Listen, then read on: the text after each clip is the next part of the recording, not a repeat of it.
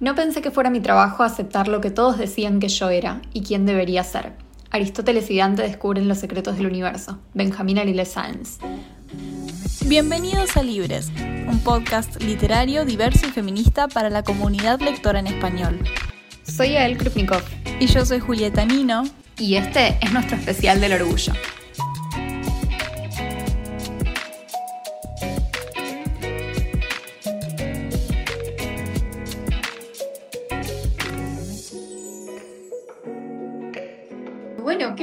Bienvenidos al especial del mes del orgullo. Esperemos que les guste mucho esto porque desde el principio que planeamos este podcast estábamos esperando que fuera junio, porque una parte muy importante de lo que queremos hacer en este espacio es justamente hablar de diversidad, de libros diversos, así que para todo el mes vamos a estar hablando del tema antes de darles un montón de recomendaciones y cosas hermosas que nos emocionan mucho, queríamos hablar sobre por qué es importante esto que vamos a recomendar. Supongo que para cada uno significa algo diferente. Entonces yo te pregunto a vos primero, ¿por qué fue importante la diversidad para vos o por qué pensás que es importante en general? Yo creo que la diversidad en la literatura y en el arte en general funciona de dos maneras que son muy poderosas. Una es cuando uno encuentra un personaje con el que se puede identificar y dice, bueno, ah, no estoy sola, esto no me pasa solamente a mí, esto no es algo malo, es algo que le pasa a mucha gente con los libros, que tal vez le pasa por primera vez porque es algo que está medio escondido. Y también creo que funciona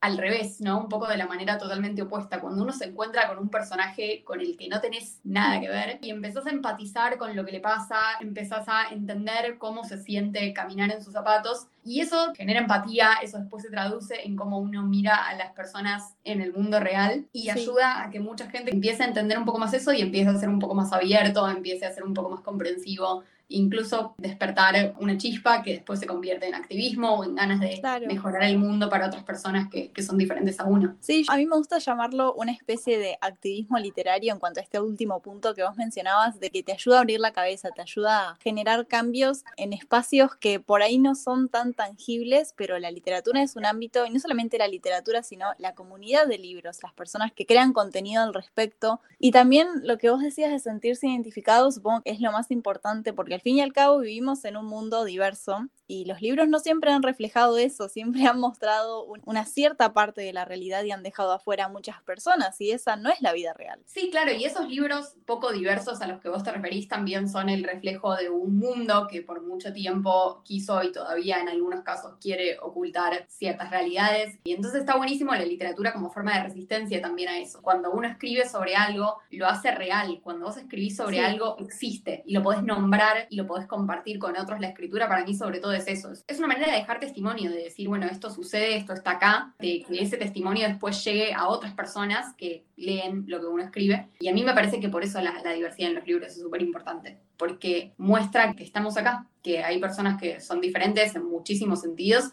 y que existen y que también tienen derecho a contar sus historias y a que esas historias sean escuchadas o leídas por un montón de otras personas. Sí, sí, y también eh, ya sea escribiendo o leyendo, como decís vos, te ayuda a conocerte vos mismo. Por ahí empezás a cuestionarte cosas que jamás se te ocurrieron o empezás a, a lidiar con problemas de la vida real en la ficción al ver que otras personas lidian con esas mismas cosas y encontrás respuestas y si no encontrás respuestas, encontrás más preguntas y lees algo y decís, puedo pensar las cosas de otra manera y te vas conociendo a vos mismo también y construyendo como persona. Sí, total. Yo creo que eso en la literatura juvenil me parece particularmente importante porque está destinado a personas que están empezando a cuestionarse muchas cosas, que están empezando a entender muchos aspectos de cómo funciona el mundo.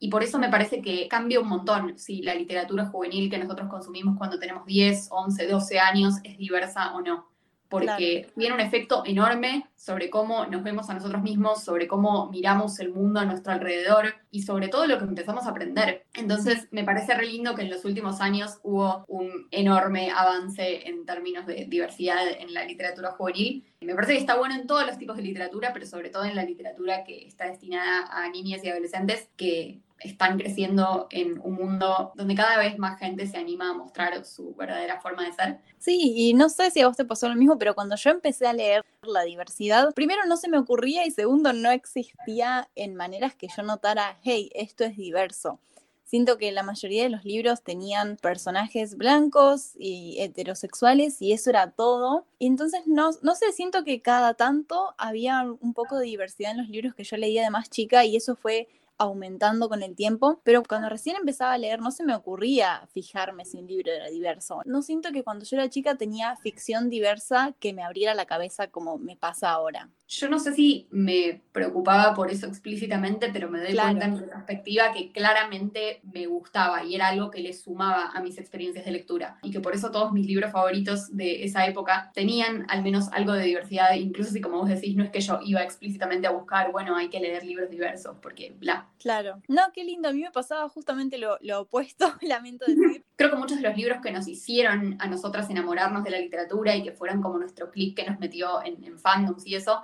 no eran libros particularmente diversos, de hecho, bueno, hoy en día Harry Potter, que creo que para ambas fue, fue un clic, está como bastante cuestionado en ese sentido. Y mismo, no sé, Los Juegos del Hambre, son, son libros que, que tienen un montón de temáticas súper interesantes, pero que a nivel diversidad, no sé, como que se quedan medio ahí. Porque es algo que no se hablaba tanto en esa época, porque es algo que no vendía tanto como por suerte vende ahora. Está buenísimo que la diversidad sea algo que vende, significa que evolucionamos mucho pero en ese momento no era tan así. Yo siento que en mi caso fue primero por las redes y después por los libros. Empecé a notar estas cosas, empecé a buscar diversidad, a pensar en la diversidad con las redes de libros online en las que pertenezco, en, Instagram, en YouTube, en, en distintos creadores de contenido que empezaban a hablar de esto.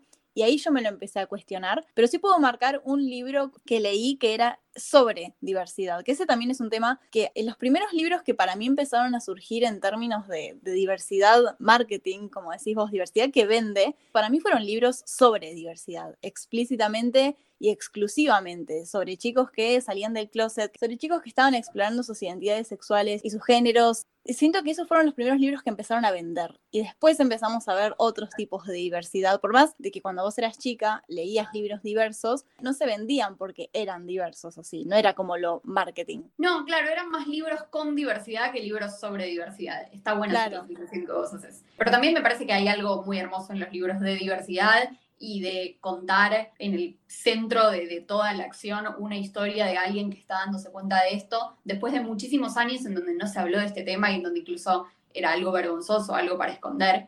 Esos libros, no sé, yo me acuerdo de Yo Simón Homo Sapiens, que es como el libro que habla sobre esto. Eh, que sí es cliché, pero a la vez es como, no sé, el otro día yo leí algo re lindo que decía, bueno, las personas que durante mucho tiempo no fueron representadas en la literatura, disfrutan mucho de los clichés, mucho más que la gente que dice, ah, no, bueno, esta historia ya la escuchamos mil veces. Porque esta historia no la escuchamos mil veces con un personaje gay o con un personaje negro. Entonces, está buenísimo que existan estas historias donde de repente todo es romántico y todo termina bien y todo cosas que tal vez te parecen emboles y ya leíste mil historias donde las personas como vos terminan así. Pero para alguien que nunca tuvo eso y para alguien que está por primera vez entendiendo que eso es algo posible y que es merecedor de eso, es hermoso que existan libros como ese. Sí, me hace pensar en yo en marzo vi que salió un libro de dos chicas que se enamoraban, que era un libro lleno de clichés, pero era uno de los pocos romances lésbicos que hay en la literatura juvenil. Y en abril salía otro. Y en mayo salía otro más y era como, wow, tres libros de romances lésbicos. Y, y te hace pensar en esto que decís vos de que hay libros que no han gozado de los clichés que nos aburren, que ya no queremos ver. Y por suerte ahora llegamos a esa etapa, pero como te decía antes, yo cuando empecé a hacer un clic con esto fue justamente con el famosísimo libro que decís de Yo soy Simón o Con Amor Simón o todas sus traducciones de título. tiene eh, mil títulos diferentes de libro, es tremendo. Porque además tiene una película que se llama Diferente. Claro, yo lo leí con ese. Y eso era un libro que no quería leer porque sabía que se trataba solamente de que era un chico saliendo del closet. Y eso no me llamaba la atención. Me parece muy curioso pensarlo porque hoy en día son libros que leo todo el tiempo. Pero en ese momento era como, ¿por qué leería algo que esa es la única trama? Quiero un poco más de acción, quiero cosas más con las que pueda conectar. Y lo puse porque no le tenía fe y jugaba al Candy Crush mientras. Y me terminó encantando. E hizo, hizo todo un clic en mi vida y a partir de ahí dije, estos libros no son para ciertas personas. Yo tenía esta idea de que, bueno, diversidad para la gente que pertenece al colectivo LGBT. No sé de dónde saqué esa noción, pero era una noción que yo tenía en mi cabeza mientras leía libros y si esta era una historia, en, el caso de Con Amor Simón, una historia sobre un chico y su orientación sexual, ¿qué me podía importar a mí? Y ese es un error muy común que cometemos todos, incluso hoy. Sí, total. Y me parece que también los libros de gente que no tienen nada que ver con uno, justamente te hacen darte cuenta que no somos tan diferentes como pensábamos. Y me parece lindo poder darnos cuenta de eso a través de la experiencia tan íntima de literalmente meterse en la cabeza de alguien a través de un libro contado en primera persona de una experiencia de este estilo. Son libros que nos ayudan a conocernos a nosotros mismos sin importar la diversidad de la que estén hablando y nos ayudan a entender a otros, la persona que tenés literalmente al lado. No, sí, Re, yo me acuerdo de haber ido al cine, ponerle a ver Yo Simón, que era esta mm. película enorme, que nunca había sucedido algo así, una comedia romántica basada en una historia homosexual los personajes eran tan cálidos y tan reales, incluso no solo en libros de diversidad, como vos decís, sino en libros con diversidad, donde de repente aparecen personajes que tienen estas características y que esa característica no es el centro de su personalidad, pero contribuye a hacerlo una persona más real, a hacerlo una persona con la que más gente se pueda sentir identificada y eso también es algo muy debatido, los libros con diversidad, por ejemplo, Cazadores de Sombras, que tiene un montón de diversidad, pero no es su trama central. Y ese es solo uno de los muchos ejemplos, porque hay muchísimos libros que tienen como personaje secundario mayormente, porque si es un protagonista es distinto, pero como personaje secundario una persona del colectivo LGBT. Y eso ya lo llaman diversidad. Y hay mucho debate con qué es lo que podemos llamar diversidad. ¿Tiene que darle complejidad o tenemos que solamente poner a una persona asexual y que esté ahí con su etiqueta y que hable tres veces en el libro y decir, es diverso porque tiene una persona sexual. Sí, es, es re interesante pensar eso. Sobre todo también porque a medida que va habiendo cada vez más diversidad en los libros, que por suerte cada vez hay más, también uno empieza a preguntarse, bueno, ¿con qué nos conformamos? ¿no? Tal vez hace 10 años eso era recontra suficiente porque parecía re nuevo y era como, wow, un personaje asexual, ya eso es tremendo, es un montón. Pero ahora que por suerte cada vez es más común, decimos, bueno, che, no queremos solo esto, queremos un poco más, queremos personajes que no sean solo su etiqueta, queremos personajes que tengan agencia en la trama, que no solo estén ahí para decir, uh, soy diverso, chao. Claro. Que les pase algo, que, que, tengan objetivos que sean parte de lo que sucede en la historia. Me parece que eso hoy en día es un poco más relevante porque tenemos la suerte de que, de que podemos empezar a preguntarnos esto. En esa línea yo un poco pensaba, no, bueno, esto Yo Simón, que fue un libro así como súper revolucionario en su momento, y la mayoría de los romances LGBT que empezamos a conocer en, en los últimos años, que se hicieron muy famosos, la inmensa mayoría son de hombres cis, en general gays, o sea, no, tampoco hay bisexualidad, no hay mucho de eso tampoco. Hmm. Y eso, claro, está buenísimo, digamos, está, está genial que, que, existe esa representación para ellos, pero también, obviamente, la comunidad LGBT no es solo eso, y hay un montón de otras historias que no están siendo contadas lo suficiente. Y que también hay que ver por qué sucede eso, ¿no? Yo creo que la, la representación esta de personajes gays, que además siempre son como así el mismo tipo de, de personaje, no es que muestra un, espectro de, de, personalidad dentro de la comunidad de hombres gays, es como, es como siempre el mismo personaje, copy-paste. Y que además me parece que se origina como desde un lugar que no sé si está tan bueno, que es como una especie de, fetiche o de idealización de ese tipo de relación, que es como la versión de la comunidad LGBT que es tolerable para un montón de gente, que tal vez no toleraría otro tipo de personalidades, no sé, hombres más afeminados o historias entre mujeres o bisexualidad o historias trans, no sé, es como una versión como simple y, y plana y fácil de digerir, que es una buena entrada, porque de nuevo es mejor que nada, y hace años o 20 no teníamos nada directamente.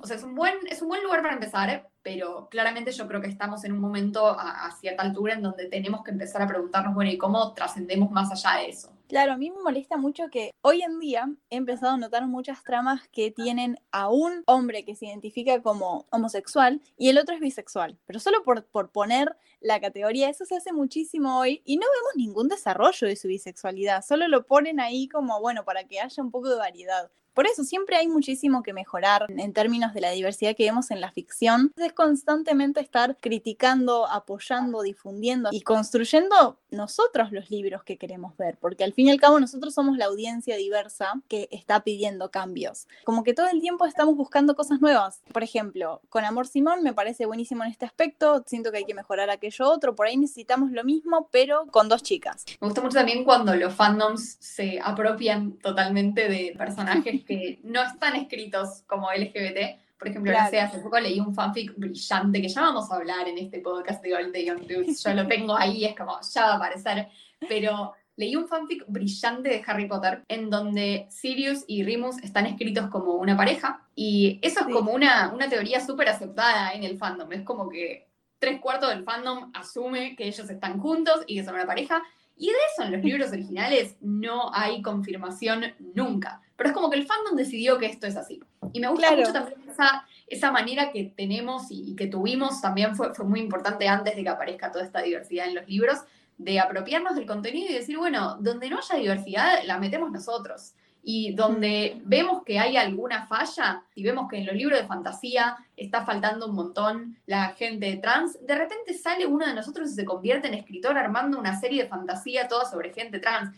Volviendo un poco a esto que charlábamos en el primer episodio, nosotros somos los escritores del, mañana y somos los que tenemos la posibilidad de agarrar todo este mundo que, que tanto nos gusta y mejorarlo. Y eso por ahí se ve muy abstracto en términos de largo plazo, porque los libros que queremos ver no van a publicarse ahora, pero hay otras cosas que podemos hacer para apoyar la diversidad en los libros, sobre todo los creadores de contenido, pero también la gente que solo lee y solo consume contenido literario. Yo siempre digo que consumir contenido es un superpoder. O sea, crear contenido es un superpoder, pero consumir contenido también. Y lo que consumimos nosotros, sobre todo lo que consumimos legalmente, digamos, o sea, lo que le damos plata, cambia un montón. Sí, y no sé, recomendárselo a amigos o generar estas conversaciones con personas que conocemos, porque hay muchas personas que por ahí están en una misma situación en las que no piensan en la diversidad y vos se los planteas y cambias su manera de pensar o generas nuevas preguntas. Y después, bueno, obviamente los creadores de contenido cuando saquen fotos de sus libros pueden incluir libros diversos y que no sean los de siempre, pueden hacer reseñas al respecto, compartirlos con amigos. Como creador de contenido se puede hacer muchísimo y eso está claro, pero como decís vos, está bueno no olvidar que como personas que consumimos contenido también hay mucho lugar para seguir siendo activistas literarios. Sí, apoyar también a las personas que están haciendo, no sé, apoyar a los escritores que están escribiendo estos libros diversos, a pesar de que a veces eso les puede costar, porque no siempre está aceptado. Apoyar a las personas que están recomendando libros que nos cambian la vida. Hay mucha gente que súper necesita de eso, que necesita encontrar una comunidad en donde la diversidad sea importante, poder encontrar libros diversos. No sé, a mí me reayudó en su momento estar metida en Tumblr, en Bookstagram y eso, y hmm. poder ver cómo la gente recomendaba cosas mirar reseñas en YouTube. Y a esos creadores yo les estoy súper agradecida porque me introdujeron en un montón de mundos de los que yo no tenía idea. Sí, en mi caso, como te decía antes, me abrieron la cabeza a pensar sobre la diversidad de una manera distinta. Así yo me acuerdo que cuando empecé con todo esto, pensar sobre la diversidad, lo hacía por otros, no lo hacía por... Y ese cambio me pasó hace, no sé, un año o menos. Hasta entonces, yo como creadora de contenido, solo hacía esta difusión, solo hablaba de libros diversos, hacía como activismo literario por la diversidad por otros, y como una situación hipotética en si por si acaso alguien me va a estar leyendo que necesita esto. Y todo el tiempo cuando reseñaba un libro diverso decía cosas como, esto va a ser muy importante para personas allá afuera. Y no lo pensaba en términos que fuera importante para mí. Yo hacía mis reseñas pensando en esa potencial audiencia. Como que un esfuerzo más porque este es un libro que va a ser importante para alguien más. Es que es re verdad eso. O sea, yo nunca tuve un canal en el que creaba contenido como reseñas o esas cosas, pero siempre consumí mucho de eso. Y es re verdad, hay una dimensión enormemente colectiva de lo que es la literatura diversa, porque te conecta con otros, porque te hace sentir que sos parte de algo. Y además es re importante porque andás a ver los libros horrendos que yo he leído a lo largo de mi vida solamente porque tenían algo de representación de una causa que me importaba o sea, realmente tener un lugar en donde uno puede encontrar libros diversos, que no solo estén buenos porque son diversos, sino que realmente sean cosas que te dan ganas de leer, es re importante, porque si no, terminás leyendo cosas malísimas solamente para encontrarte con eso, perdés tiempo de tu vida y lees cosas que no están buenas. Además es malo porque te vas convenciendo de a poquito de que los libros diversos, bueno, están, ahí, son estos, pero no son realmente los libros buenos. y la gente, no sé, la comunidad LGBT puede tener su literatura, pero no es la buena literatura y no son merecedores de estos libros enormes, re bien escritos, súper conocidos, que después se hacen películas enormes como claro. Y cuando de repente te das cuenta de que puede existir literatura diversa, que es buena y que es bella y que te da ganas de leer y que se vuelve conocida y es importante para muchas personas, eso también es un cambio enorme, porque te hace darte cuenta de que sí, no solo puede existir la diversidad en la literatura, sino que la diversidad es parte de la buena literatura. Sí, es que ahora que decís eso me hace mirar en, retrospectiva el hecho de que cuando surgieron estos libros diversos que eran exclusivamente sobre diversidad, ¿no? Con otra trama distinta, siento que se los presentó como una subcategoría distintos, como la categoría LGBT, y no fueron introducidos como libros igual de libros que cualquier otro libro. Y nunca se los consideró como verdadera literatura, sino como, ah, bueno, el colectivo LGBT intentando meter su versión de los hechos a los hechos que nosotros las personas heterosexuales ya narramos. Después con el tiempo obviamente cambió eso y cada vez se intenta buscar libros que por ahí no hagan un escándalo del hecho de que son diversos, porque así se los merece más. O sea, así la gente piensa que son más dignos porque no tienen en su primera plana el hecho de que son diversos. También es eso, es esa idea que circulaba mucho y que en algunos casos, como os decís, todavía sigue circulando de que la literatura diversa está hecha solo para la gente que se beneficia en primera persona de leerla.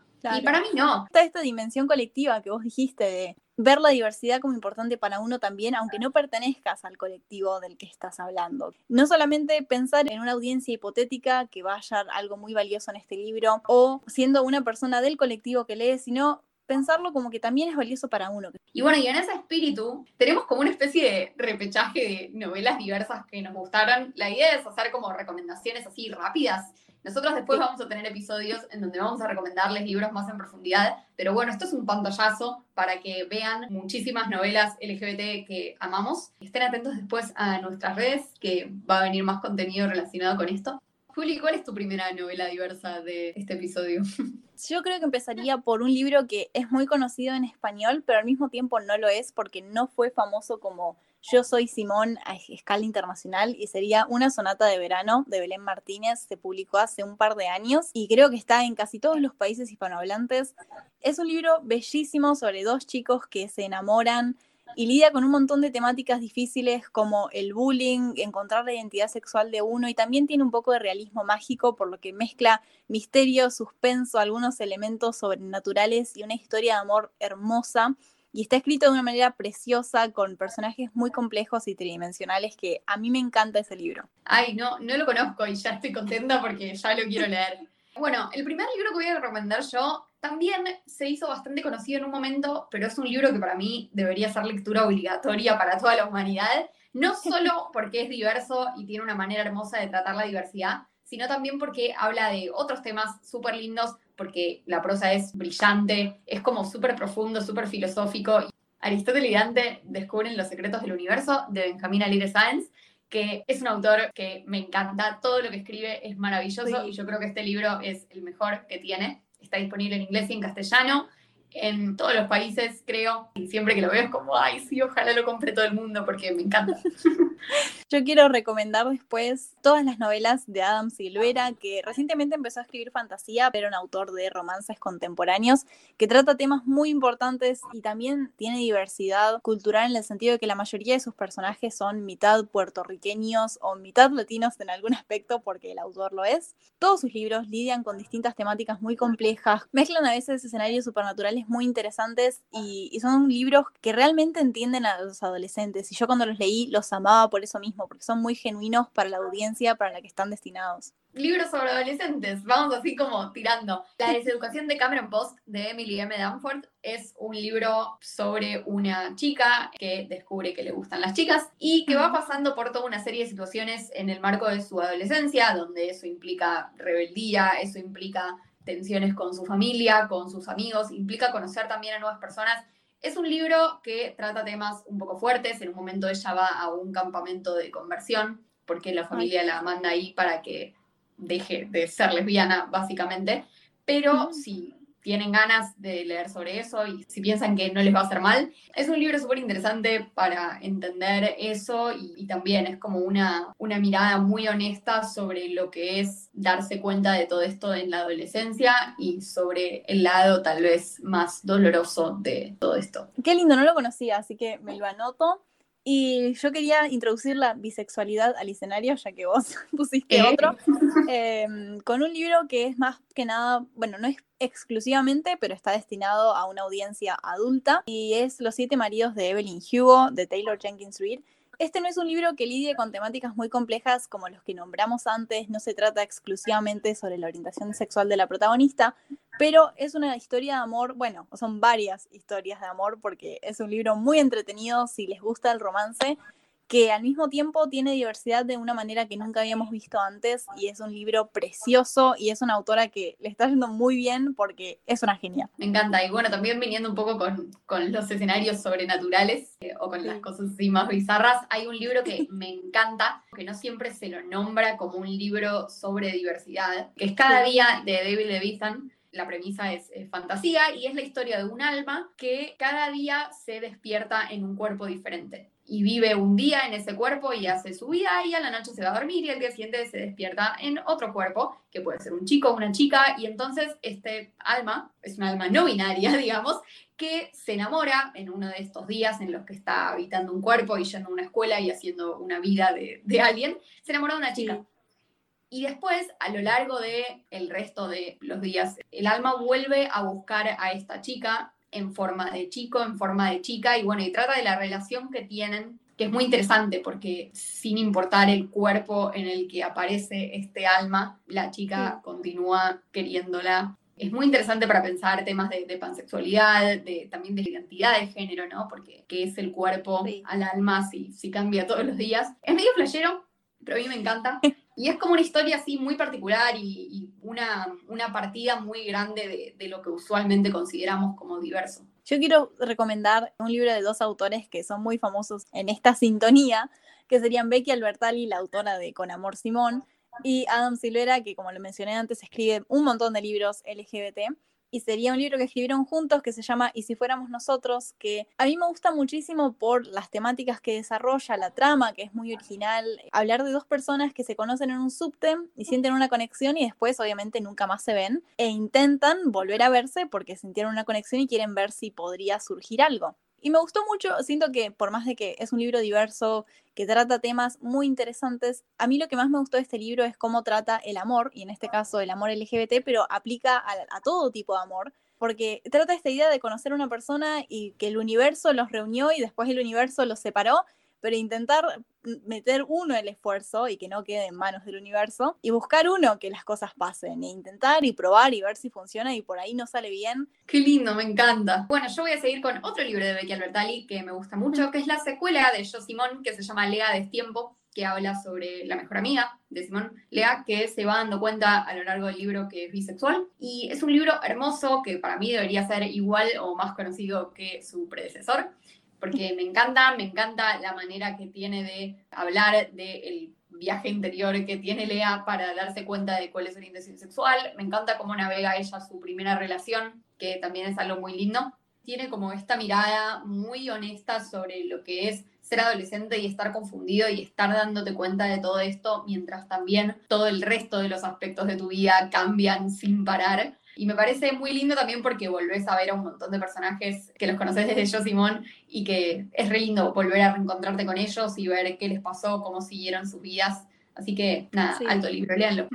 Y también se puede leer si no leíste Yo Soy Simón, aunque tenés que saber que te vas a spoilear cosas, pero se puede leer tranquilamente. Totalmente. Si les interesa, pueden saltearse Yo Simón. Pueden haber mirado la película sin leer el libro y también. Así que es una historia que trata de los mismos personajes, pero no es necesariamente una secuela en el sentido de que agarra la misma historia y si no leíste la anterior no entendés nada. Y mi último libro es Siete formas de mentir de Riley Redgate que por ahí no es tan conocido porque no es explícitamente sobre ser una persona del colectivo LGBT. Es más, creo que tiene distintos tipos de, diversidad, entre ellas la pansexualidad, que no suele verse reflejada en la literatura. Y es una historia que tiene diversidad, en mi opinión, en distintos aspectos, no solamente LGBTQ.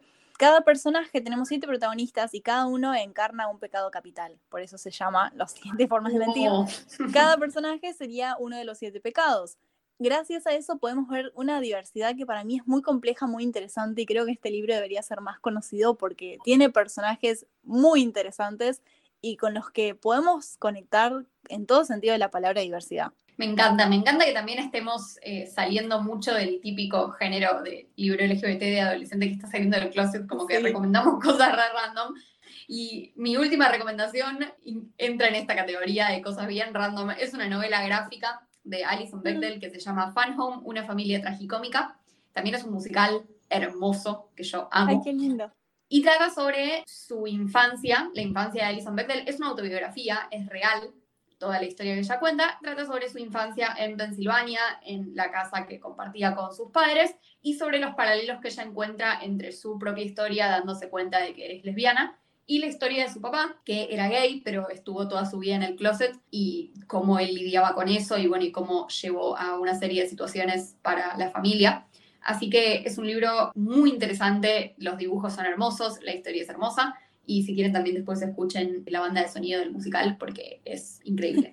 Y nuestra última recomendación, por así decirlo, es en realidad un aviso de que la semana que viene vamos a estar reseñando Rojo, Blanco y Sangre Azul de Casey McQuiston, un libro que últimamente se ha robado los corazones de muchísimas de personas y es una novela LGBT adulta en este caso, no es literatura juvenil, que es bellísima, así que si quieren saber más, si ya lo leyeron, si quieren leerlo para la semana que viene, o lo conocen o les intriga, vamos a estar haciendo una reseña sin spoilers la semana que viene. Chicos, no saben lo que es este libro, yo lo estoy leyendo ahora y no puedo esperar a grabar el episodio de la semana que viene. Bueno, tremendo episodio, estuvo buenísimo, me encantó charlar todos estos temas, me llevo un montón de recomendaciones de libros que, que no conocía y bueno, y también eso un poco en general, la, idea de que hay muchos más libros diversos de los que creemos está lleno. Así que... Y por ahí estas recomendaciones se quedaron cortas, pero no se preocupen porque en nuestras redes y seguramente en episodios a lo largo de todo el mes vamos a estar recomendando libros LGBT por todos lados, así que estén atentos a más recomendaciones. Gracias por escucharnos, somos Libres, el podcast literario. Nos encuentran en Instagram como arroba librespodcast, todo junto, con B corta. Yo estoy en Instagram como arroba mi universo literario writer, writer como escritor en inglés. Yo soy arroba iakrupni con Y. Y bueno, nos vemos la semana que viene. Muchas gracias por escucharnos. Chao.